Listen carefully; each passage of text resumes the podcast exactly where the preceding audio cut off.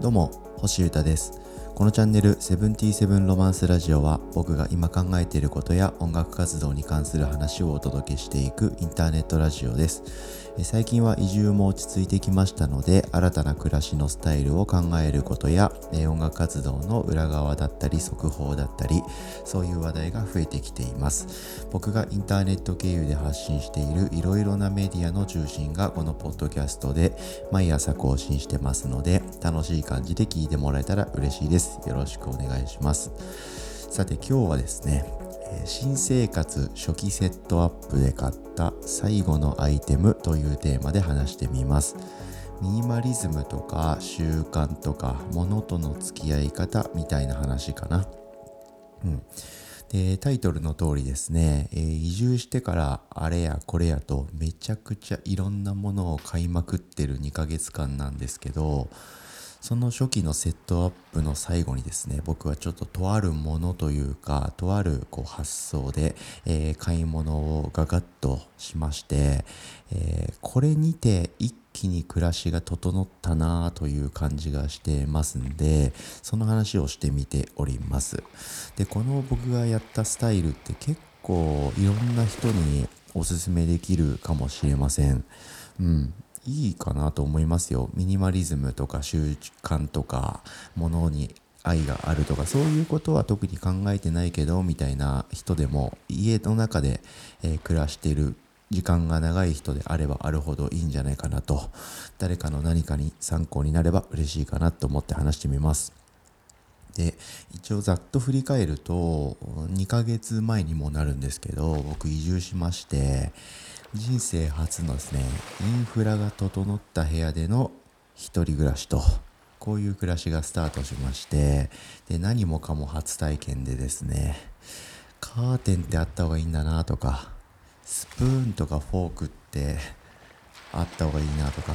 2セットあった方がいいなとかそういうところから始まりまして冷蔵庫コンロとかシャワーカーテンとかバケツ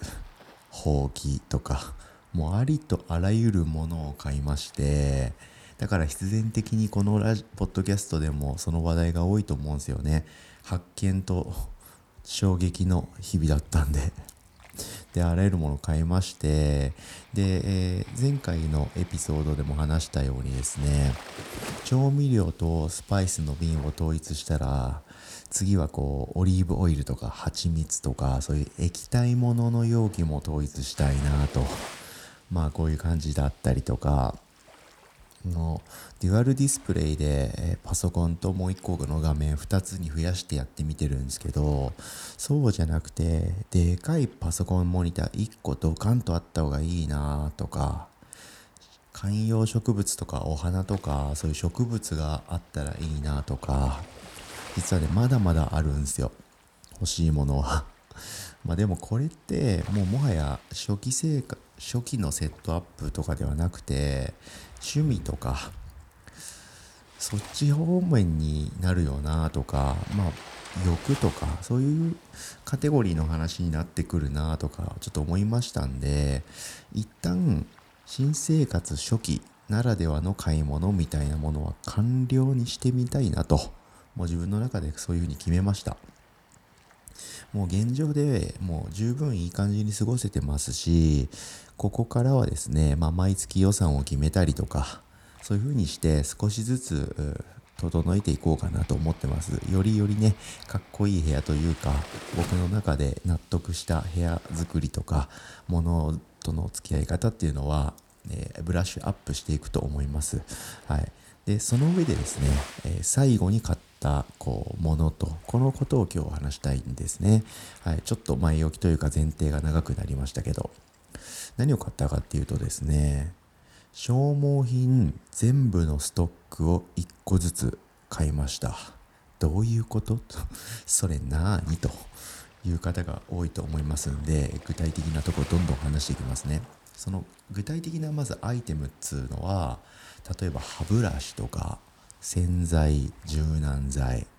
えー、食器を洗うスポンジとか、ゴミ袋とか、そういうやつですね。うん。暮らしていくと自然になくなっていく系のアイテムとでも言いましょうかね。これをですね僕一式角一でプラスアルファでストックするようにしました。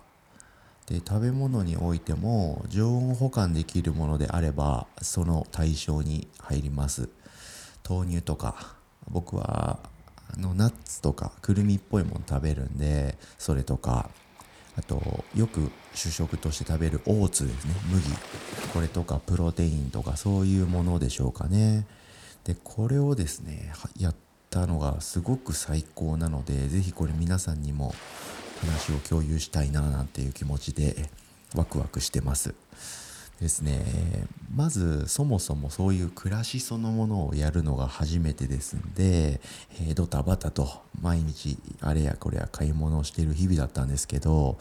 だんだんこう必要なものは何か分かってくると、うん、で最低限のものは揃ったかなと。でそれぐらいでですね僕が感じたのはこれせっかく買ってきてんのに使ったらどんどんなくなっちゃうなと。また買わなきゃいけないんじゃんみたいなことでした。すげえくだらないんですけど当たり前なんですけどそういうところに気づきました。それ自体が初めての経験だったんで面白かったんですけどね。でそこでですねこう2つ気づいたことがありまして1つ目がですねなくなってから買うスタイルと、まあ、消耗品をね例えばゴミ袋をこう毎週何ように燃えるゴミとかそれに向けてこう専用の袋みたいなのが僕が住んでるエリアって必要なんですよね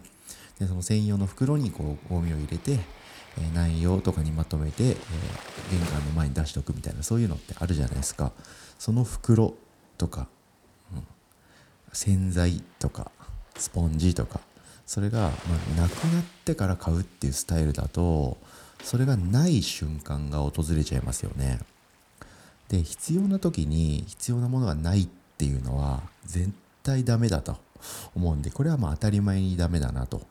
でもう一個ありましてその亡くなった後とかじゃなくて消耗品がですねそろそろなくなっちゃいそうな時とここが結構ポイントでその次にストックがないとですねビビってケチったり使わなかったりするんですよね。例えば歯磨き粉とか。これそろそろなくなっちゃうなみたいな状態だといつも使ってる量の40%ぐらいの量で歯を磨いたりとかなんか発想としそうなりがちじゃないですか。